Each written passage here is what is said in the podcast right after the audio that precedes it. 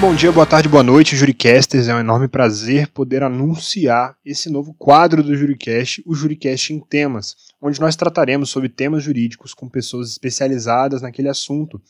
E para estrear esse novo quadro, trouxemos Rodrigo Becker, advogado da União, professor de processo civil, membro fundador e presidente da BPC, Associação Brasiliense de Direito Processual, e membro do IBDP, Instituto Brasileiro de Direito Processual. Além disso, é um grande amante do direito constitucional americano, do direito americano, política e pela Suprema Corte Americana, onde hoje nós trataremos sobre as diferenças e semelhanças entre a Suprema Corte Americana e o Supremo Tribunal Federal. Então espero que vocês gostem do papo que eu tive com o Rodrigo, pois foi muito engrandecedor e muito elucidativo tudo que ele trouxe nesse nosso papo. E vale ressaltar também que esse episódio ele foi dividido em duas partes, principalmente pela quantidade de conteúdo que o Rodrigo nos trouxe e para poder deixar mais didático e mais dinâmico para os nossos ouvintes. Então aguardem que na semana que vem vai sair a parte 2.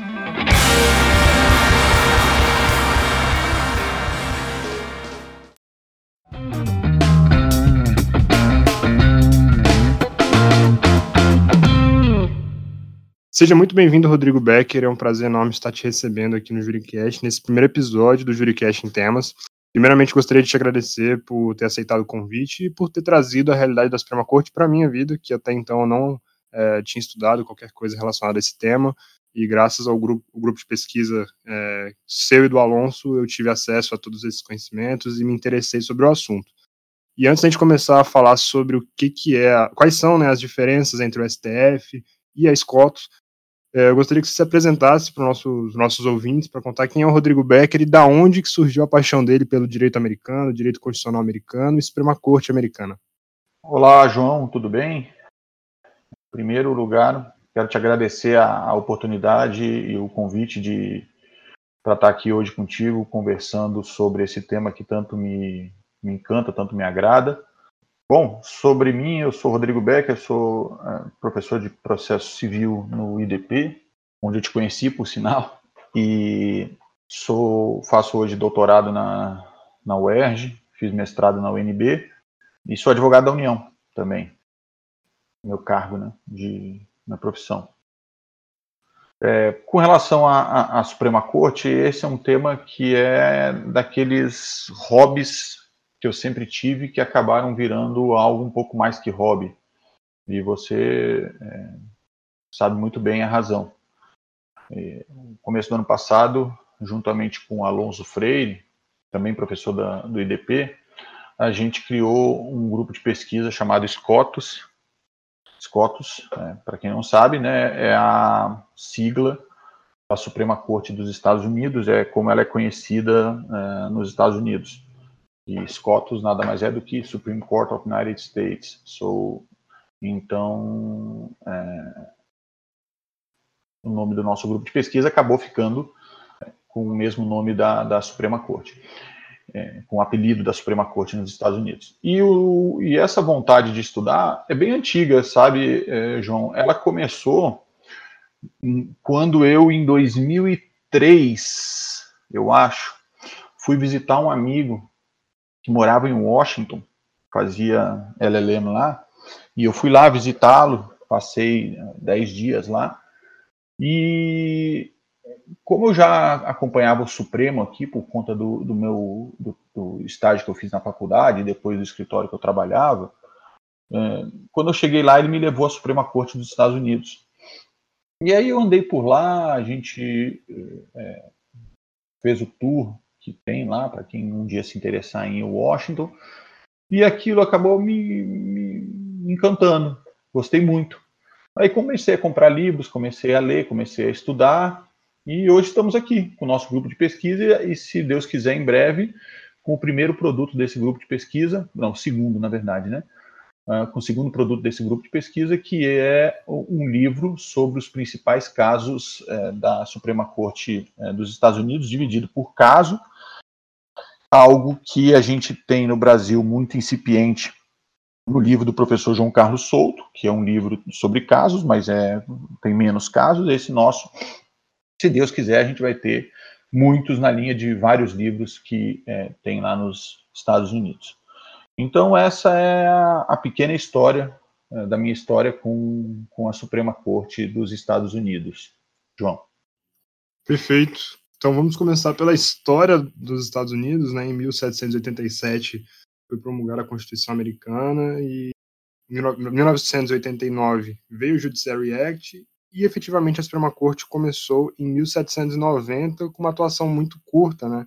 Uma atuação é, de certa forma muito simples durante os 10 primeiros anos, é onde só, enfim, julgaram 50 casos.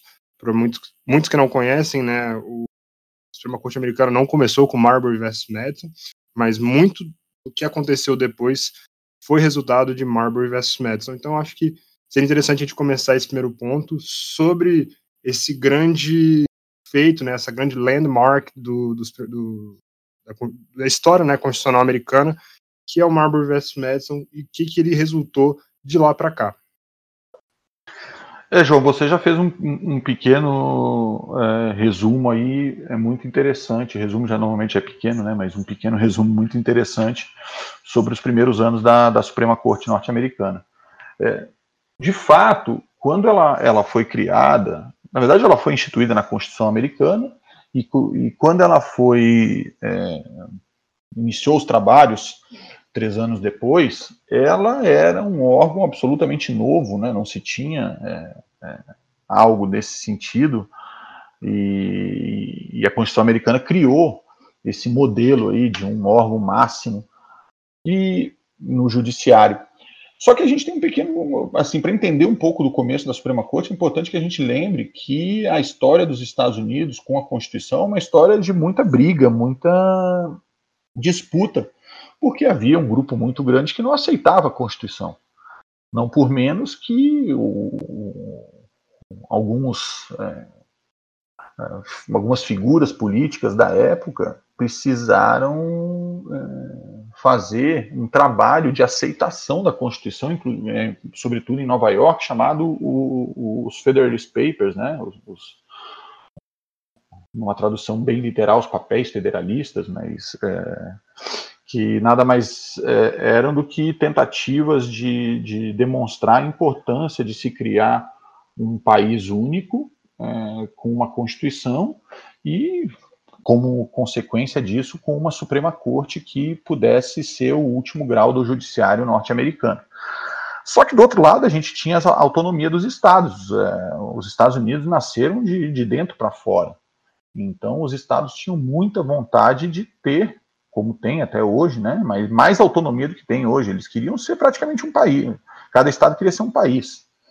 Se a gente puder falar bem, de uma forma bem é, literal. Então eles não queriam aceitar que houvesse um poder é, político nacional que mandasse neles e muito menos que houvesse uma Suprema Corte que mandasse na, nos estados. E isso ficou muito evidente nos primeiros anos, quando a, a, Suprema Corte Americana teve dificuldade de implementar algumas de suas decisões, é, porque os estados, é, no início, entendiam que eles não se submetiam à Suprema Corte. E os primeiros anos, os primeiros 13 anos, para ser mais preciso, João, é, foram anos difíceis para a Suprema Corte. Foram anos em que as decisões dela eram decisões é, ok, né, mas ninguém dava muita bola. Os julgamentos não eram é, relevantes, os temas não eram relevantes, e a Suprema Corte tinha um desprestígio, na verdade. Você teve aí é, juízes da Suprema Corte que deixaram a corte para ser governador de Estado.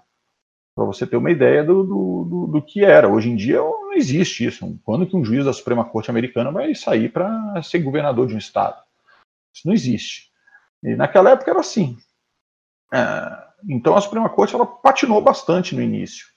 A importância dela, e você mencionou, só veio a, a, a ocorrer com o famoso caso, talvez mais conhecido, o caso da Suprema Corte Americana, e que os constitucionalistas é, falam demais, que é Marbury versus Madison, de 1803, que é o caso que né, vale até um podcast só sobre ele, né, de tantas coisas interessantes, mas resumindo aqui, que é o caso que fixou as bases para o controle de constitucionalidade de lei federal nos Estados Unidos, no âmbito difuso, ou seja, no, no curso de um processo, e que é, estabeleceu, e é mais importante ainda do que o controle de constitucionalidade, mas é menos falado, e estabeleceu a força da Suprema Corte para mostrar que ela era é, o órgão máximo de um poder que veio para ficar e que ia ditar, sim, as regras é, no poder judiciário. Então, Marbury versus Madison acabou fazendo com que é, a Suprema Corte passasse a ser respeitada, ela passasse a ser reconhecida como um órgão importante do Poder Judiciário, e a partir daí ela se tornou o que a gente vê hoje, né? Obviamente não foi é, imediatamente, mas ao longo dos anos 1800 ela acabou criando uma força muito grande e se consolidou e hoje é a principal Suprema Corte do mundo. Acho que não há como negar isso. Perfeito. E basicamente alguns anos depois, em 1891, o Brasil é, também adotou esse modelo, né? com a Constituição da República dos Estados Unidos do Brasil, que foi a primeira Constituição republicana, que basicamente implementou né, essa, esse modelo norte-americano de controle de constitucionalidade, trouxe para a nossa realidade esse instrumento de controle de atos normativos. Né? E a partir daí Sim. o nosso Supremo veio a trazer a sua história de lá para cá. De lá para cá também houveram é. e vindas, né, e alterações, principalmente na figura de habeas corpus, criação, né, do, do mandato de segurança e diversas outras figuras, até a gente também chegar, né, em, no nosso cenário atual, onde a gente tem um Supremo misto, né, onde faz é, controle de constitucionalidade tanto abstrato quanto concreto, e ao mesmo tempo a gente também a Suprema Corte Americana segue o modelo que ela tinha de lá para cá, com poucas alterações, né, muito mais no, na organização interna. Rodrigo? É, isso. É, é, isso aí, João. Eu acho que quando a gente fala aí, o, o você, é, até quando você me, convidou, você me pediu para falar um pouco da, das diferenças entre a Suprema Corte Americana e o nosso Supremo Tribunal Federal, mas antes de falar da diferença, eu queria falar algumas semelhanças, porque algumas pessoas pensam assim, ah, para que eu vou estudar a Suprema Corte Americana? Eu queria dizer para essas pessoas que você é, é importante estudar a Suprema Corte Americana por uma razão, por várias razões, mas uma razão chama muita atenção. A nosso, o nosso Supremo Tribunal Federal, como é conhecido hoje, exatamente como você pontuou aí, ele é inspirado na Suprema Corte Americana. Isso é da história. É, Dom Pedro, no final do, do um pouquinho antes da, da proclamação da, da, da República, é, Dom Pedro enviou aos Estados Unidos uma comitiva chefiada pelo conselheiro Lafayette, que hoje dá nome a uma cidade de Minas Gerais, e o objetivo dessa comitiva era conhecer uma Suprema Corte que tanto falavam aqui no Brasil e que eles queriam fazer diferente, porque a gente naquela época não tinha Suprema Corte, a gente tinha o Supremo Tribunal do Império. Mas como o Brasil é, é, é tinha, estava na, na, na contexto de proclamação da República, eles queriam criar alguma coisa diferente, né? E os Estados Unidos já começavam a, a pintar como um modelo para o mundo de, de, é, de, um país democrático e que tinha é, é, completamente se distanciado de um modelo de império, que era o, o Império Britânico.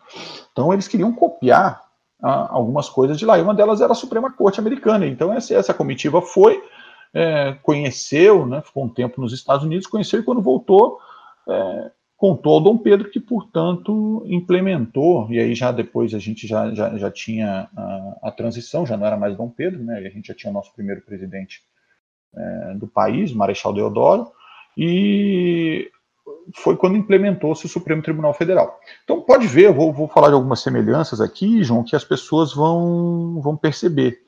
É, em primeiro lugar, tanto o Supremo Tribunal Federal do Brasil quanto a Suprema Corte Americana ficam na sua capital e sempre ficaram.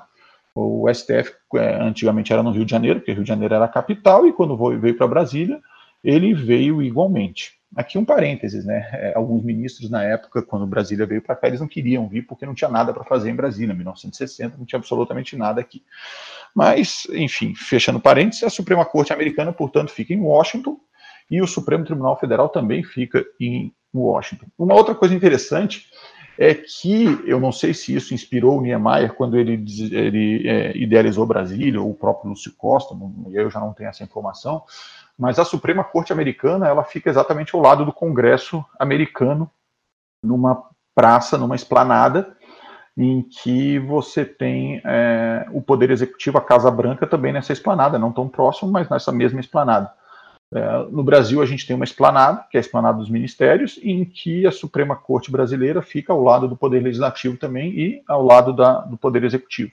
Então, veja que há uma inspiração arquitet é, arquitetônica também em relação a isso. Outra questão interessante que a gente pode falar de, de modelo é que, inicialmente, o nosso modelo no, no Brasil era um modelo de é, unicamente de topo do poder judiciário. Na verdade, continua sendo, né? Mas eu vou, eu vou explicar o que eu quero dizer. É, o topo do poder judiciário. A Suprema Corte Americana era o topo, é ainda, né? O topo do poder judiciário americano e o Supremo Tribunal Federal é o topo do nosso poder judiciário. É, e no início, você citou aí, João, o, o Supremo Tribunal Federal ele é, não conhecia o controle de constitucionalidade abstrato como a gente conhece hoje a possibilidade de você, é, de algumas pessoas autorizadas pela Constituição, de impugnar é, leis que sejam contrárias à Constituição. Isso era possível antigamente apenas pela via difusa, ou seja, no, num processo específico que culminava com esse pedido de declaração de inconstitucionalidade, se fosse o caso, através de um recurso próprio para o Supremo Tribunal Federal. E esse modelo é copiado da Suprema Corte Americana, que é assim até hoje. É, na Suprema Corte Americana, o seu acesso é via recurso, é, em regra, em 90%, 90 das vezes, via recurso contra a decisão de última instância, seja do Judiciário Estadual, seja do Judiciário Federal, e é, a Suprema Corte Americana, portanto, pode analisar a constitucionalidade de leis. Tudo, claro, a partir da ideia de Marbury versus Madison. E no Brasil era a mesma coisa. Então, mais uma cópia que a gente teve do, do Poder Judiciário uh, americano. Uma outra cópia interessante, que também pouco se fala, é que nos Estados Unidos, isso não é uma cópia especificamente da Suprema Corte, mas é, é consequência disso, nos Estados Unidos há uma divisão entre Poder Judiciário Estadual e Poder Judiciário Federal. Bem como no Brasil, mesmo maneira, é, assim como no Brasil. É, a ideia é a mesma. Você tem um poder judiciário específico para os estados, né, que termina com um, o Tribunal de Justiça é, nos estados, aqui no Brasil, e lá você tem também um poder judiciário nos estados, só que lá, como a autonomia estatal, estadual é muito maior do que é, aqui no Brasil, lá você tem três instâncias no estado. Você tem a primeira instância, os tribunais de apelação, e depois você tem uma Suprema Corte Estadual antes de chegar na Suprema Corte do país.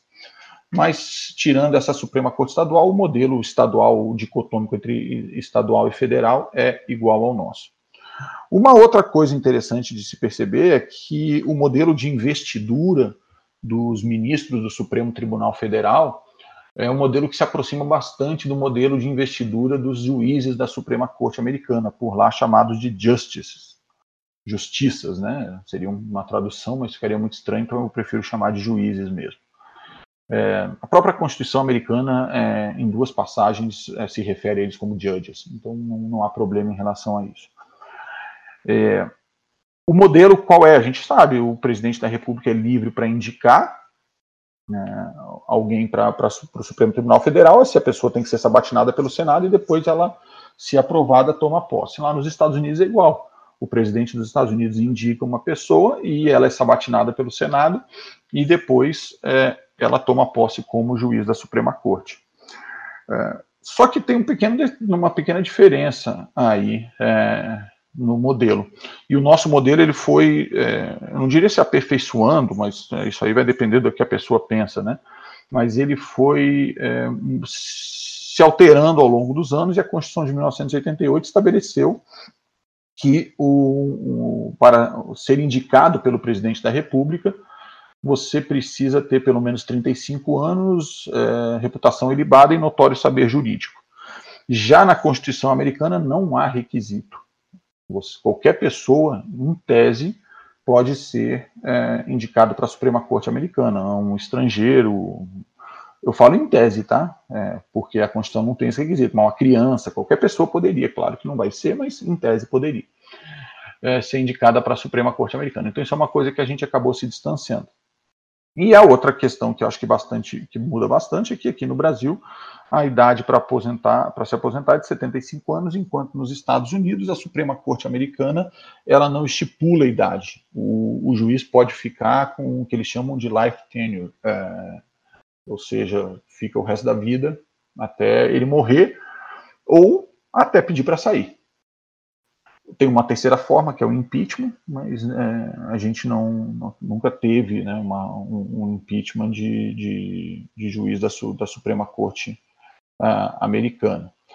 É, portanto, o, essas são as primeiras diferenças e semelhanças aí entre a Suprema Corte Americana e, a, e, o STF, e por essa razão é que eu acho muito válido, muito importante você estudar a, a Suprema Corte Americana, porque é o nosso espelho, é, o, é onde nos espelhamos com, no Supremo Tribunal Federal, com a diferença de que ao longo dos anos o STF acabou tendo algumas guinadas e modificando muito o seu procedimento, de modo a contemplar é, experiências e, e, situações que a, a, Suprema Corte Americana não conhece. Uma delas é o, o controle de constitucionalidade pela via abstrata. Perfeito, com esse início, essa introdução, com certeza vou ter que mudar o nome do, do episódio para semelhanças e diferenças, porque foi tão engrandecedor quanto. É, e partindo agora para as primeiras diferenças, eu acho que vale primeiro a gente comentar sobre a quantidade de juízes, né? No caso, juízes lá e ministros aqui, principalmente com a, enfim, aumento, diminuição, por interesse de presidentes. Eu acho que até traz, vale até a gente trazer algumas questões históricas. Se quiser começar por aí, eu acho que vale como a primeira diferença. É, uma essa diferença é interessante, João. Lá na Suprema Corte Americana são é, nove juízes, enquanto aqui no Brasil são onze. É bem verdade que ao longo da história esses números se modificaram, tanto lá quanto aqui. Na Suprema Corte Americana é, chegou-se a ter 10 juízes, é, iniciou-se com 6, passou para 7, depois foi para 9, depois chegou a 10 e hoje se estabeleceu em 9. Essas mudanças foram todas é, basicamente por conta de questões políticas, exceto a primeira mudança de 6 para 5, porque é, eles perceberam que número par, logo no início, não dava certo, né, porque haveria empate. Então, mas fora isso, as demais mudanças, elas ah, normalmente aconteceram por questões políticas, ou necessidade de colocar mais juízes, ou a necessidade de tirar um juiz para que é, a corte pudesse ter uma composição mais adepta, a, adaptada a, ao modelo político que, que, que, dominava os Estados Unidos no, no, no, momento em que feita a alteração legislativa. E aqui é uma questão importante: a alteração do número de juízes nos Estados Unidos pode ser feita, pode não, né? Ela é feita por lei federal. Então, o número de juízes da Suprema Corte é feita por lei federal. É, enquanto aqui no Brasil, o número de ministros do STF é, de, é, é definido pela nossa Constituição Federal. É, isso porque na Constituição Americana não há previsão do número de, de, de, juízes. Então, qualquer mudança lá pode ser feita por, por lei, assim como já foi na história. Aqui no Brasil, a gente precisaria de uma emenda constitucional para alterar isso. É, e aqui no Brasil, a gente teve uma alteração né, durante é, uma boa parte do, do regime militar. É, tivemos aí é, uma boa parte, não, um pedaço, né? Tivemos 15 ministros no, no Supremo Tribunal Federal. E isso né, causou alguns problemas, principalmente de ordem física, principalmente não, né, mas um dos problemas de ordem física, porque não existia espaço para os 15 ministros no, no, no plenário. Mas é, depois disso voltou, voltou a ser 11 ministros, voltar, é, o Supremo Tribunal Federal voltou a ter 11 ministros, e hoje é, está estabelecido em 11, assim, e a Suprema Corte em 9. Então, essas são as pequenas, umas pequena, uma pequena diferença entre a, a composição da, das cor, da, da, corte lá e aqui. Como já falei também, a questão da aposentadoria. Né? Enquanto lá você tem uma aposentadoria aos. É, aqui você tem uma aposentadoria aos 75 anos, lá não há é, regra para isso. Há juízes na história, João, que se aposentaram com 90 anos. Um dos casos mais famosos é recente, recente, né? historicamente recente, do juiz John Paul Stevens, que se aposentou com 90 anos e só faleceu com 99. Ele, ele que pediu para sair aos 90 anos e depois dos 90 anos, ainda escreveu um livro, uh, porque ele tinha realmente uma memória e ele estava muito bem de saúde para se aposentou porque cansou e porque também a idade avançada, 90 anos, já não impedia de trabalhar do mesmo ritmo que ele gostava. Perfeito, eu acho que um segundo ponto também que a gente pode trazer, que você comentou sobre a quantidade de ministros, no caso de juízes da Suprema Corte Americana, ser um número par. Hoje em dia, caso haja empate lá e caso haja empate aqui, como é que funcionam as duas? É, boa pergunta, João. É, na verdade, isso vai depender, né? é, aqui no Brasil. Lá existe uma regra que é a seguinte: são nove. Se por um, por um acaso um algum se declarar suspeito ou por alguma razão que já aconteceu na história, a corte estiver só com oito, como assim? O nono ainda não foi nomeado ou ainda não foi indicado. É, lembro que é, na, na, nomeação do, do é, Brett Kavanaugh, o, tivemos a questão, né, o problema em relação a, a, ao atual secretário de Estado, uh, secretário, secretário de Justiça norte-americano, que o Attorney General, que uh, na época foi indicado pelo Barack Obama e não foi sabatinado, que era o Merrick, que é o Merrick Garland. E, e, isso acabou fazendo com que a Suprema Corte ficasse muito tempo com oito até viu o, o presidente Trump nomear o Brett Kavanaugh. E isso faz com que possa haver empate. E nos Estados Unidos a regra é: se houver empate, prevalece a decisão da corte inferior. Não importa. Já aqui no Brasil depende, né? A gente sabe que há muitas é, discussões. A princípio, em matéria penal, o empate é, beneficia o réu.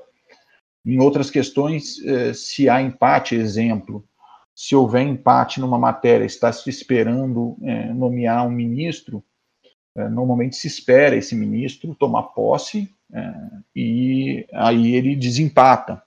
Já houve discussões aqui no Brasil sobre, sobre empate e a possibilidade de o presidente ter um voto de qualidade, o voto dele valer dois, isso não foi aceito na época. Então, aqui no Brasil depende muito do tipo de matéria que está sendo é, discutida. Isso porque a nossa competência da nossa Suprema, do nosso Supremo Tribunal Federal é muito maior que a da Suprema Corte Americana.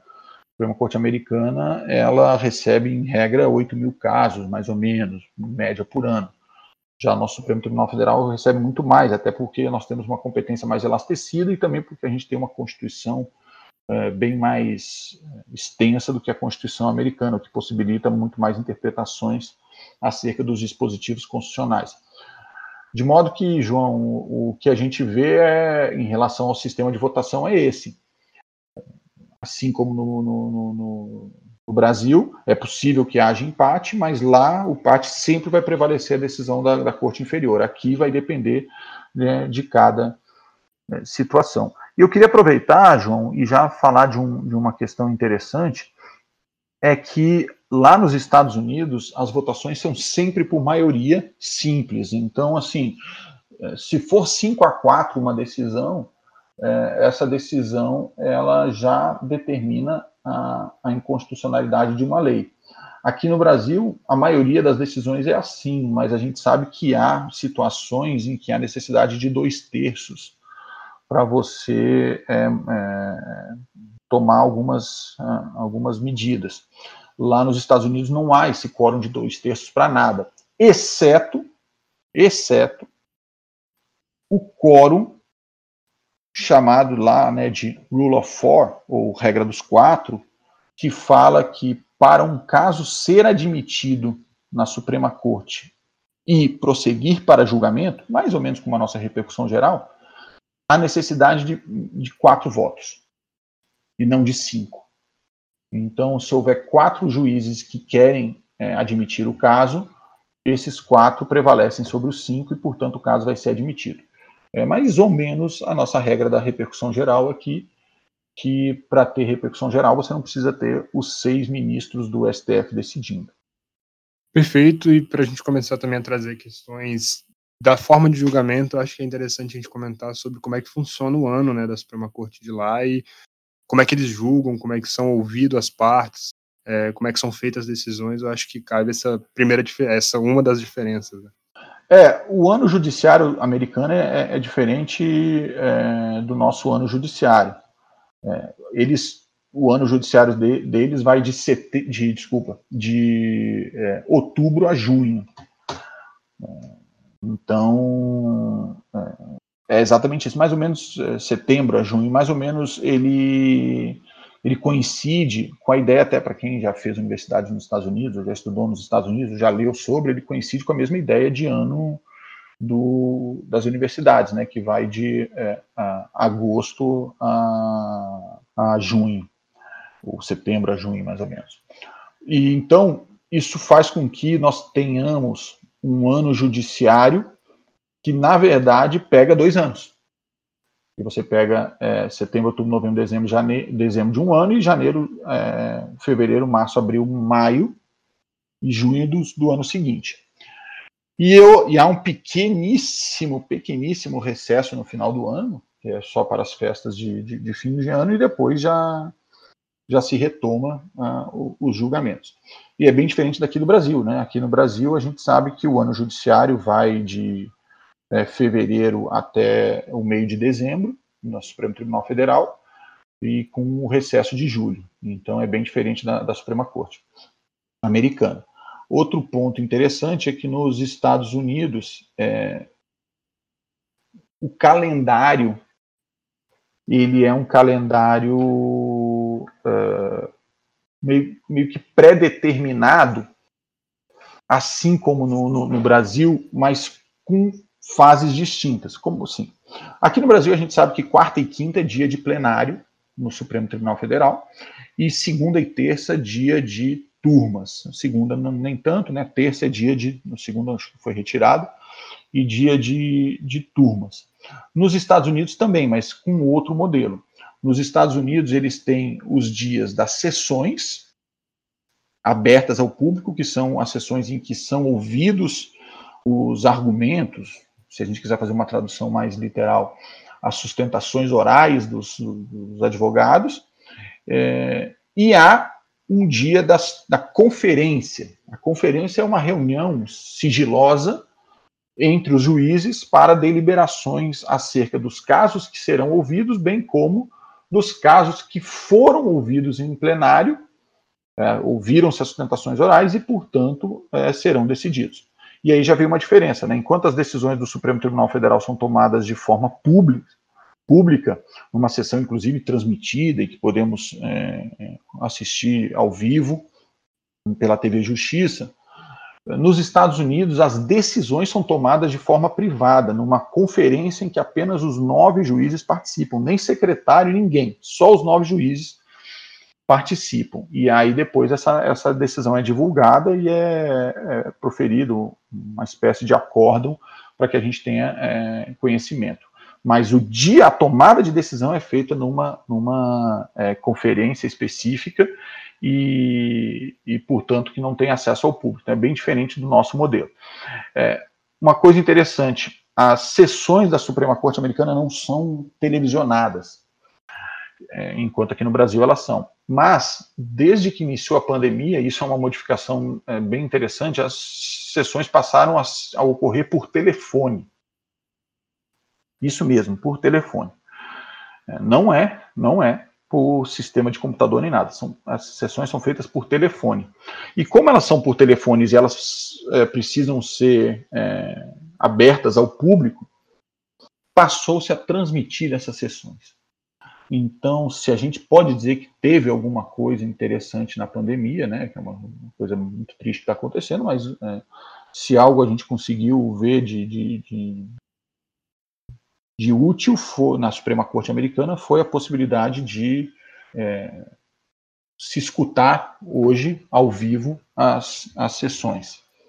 E no Brasil, as sessões são feitas durante a pandemia por, por, por videoconferência e a gente consegue é, ver e ouvir é, os juízes da, da corte.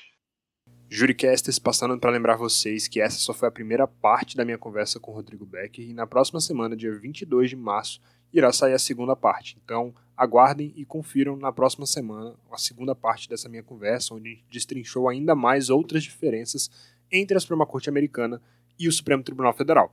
A gente fica no aguardo e esperamos vocês no próximo episódio.